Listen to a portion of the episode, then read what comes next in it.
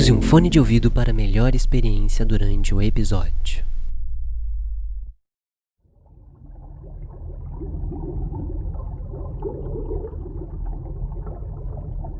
A cada três dias, um animal marinho morre no litoral paulista por causa do lixo que vai parar no mar. É o tipo de crueldade que muita gente comete sem se dar conta. Uma sacola plástica. estudo da Organização Uma triste realidade que nos atinge diretamente. Sim, a poluição do mar não atinge estudar a dimensão do desafio que o Brasil tem pela frente. Os pesquisadores estão medindo o volume de lixo descartado nos rios e no mar. Essa é a realidade de boa parte 190 dos toneladas por dia, isso equivale à produção diária de lixo. Uma cidade com 185 mil habitantes. costeiras chegam cada vez de água mais transparente e praia limpa, mas é só de longe. De perto, o que se vê é lixo. Se a gente não cuida, a gente não vai ter nada no futuro. E é uma beleza isso. E cuidar disso para mim é importante. O plástico está em tudo que você vê: embalagens de alimentos, equipamentos eletrônicos, carros, brinquedos, cartões de créditos e roupas. Porém, o plástico também está em tudo que você não vê. Embora o índice de plástico pós-consumo reciclado tenha melhorado em 2019, estudos apontam que 80% do plástico dos oceanos foi descartado no continente e que 91% do plástico utilizado no mundo ainda não é reciclado. No episódio de hoje, iremos falar sobre a poluição do plástico.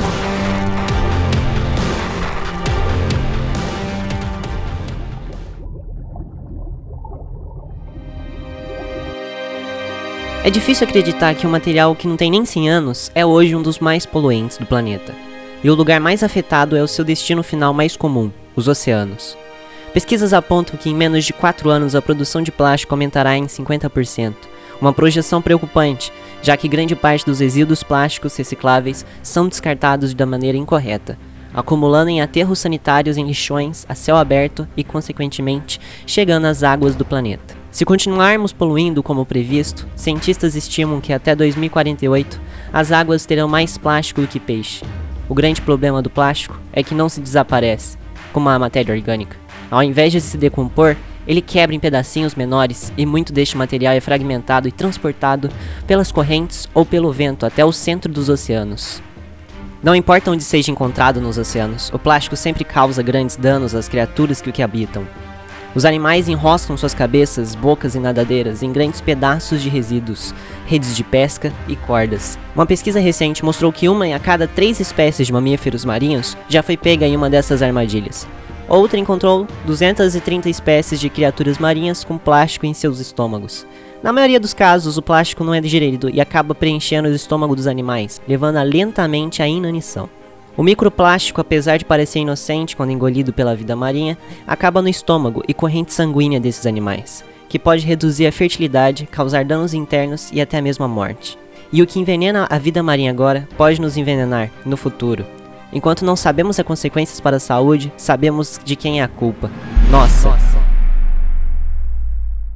A boa notícia é que também somos a solução para mudar as coisas para melhor. O mundo finalmente acordou para a seriedade da poluição do plástico. Nos anos mais recentes, vimos um número crescente de companhias, organizações e governos abordando o problema e buscando soluções. Porém, estima-se que 65% dos brasileiros não conhecem as regras de reciclagem do plástico, ou até mesmo a própria cidade não está apta para tal colaboração. Na nossa cidade de Paraty, por exemplo, a Prefeitura de Paraty, com parceria uma cooperativa de catadores de materiais recicláveis, lançou o programa Reciclar Transformar Paraty, que instituiu a coleta seletiva. A ideia é recolher os lixos recicláveis nas residências e ter também coletores espalhados pelas ruas. Porém, em nosso dia a dia de nós moradores de Paraty, sabemos que não é bem assim que está funcionando. O caminhão que faz a coleta do lixo reciclável passa só em alguns bairros de Paraty. Muitos moradores em sua residência reciclam seu lixo, mas quando o caminhão do lixo passa, todo o material que for separado não é levado para o lugar correto, e sim levado para o lixão e misturado com os outros restos. Apesar de não contarmos 100% do apoio da cidade, ainda podemos conscientizar as pessoas que estão à nossa volta através de nossas ações, palavras e postagens nas redes sociais. Quem sabe assim podemos mudar a forma como a nossa cidade lida com um determinado tema.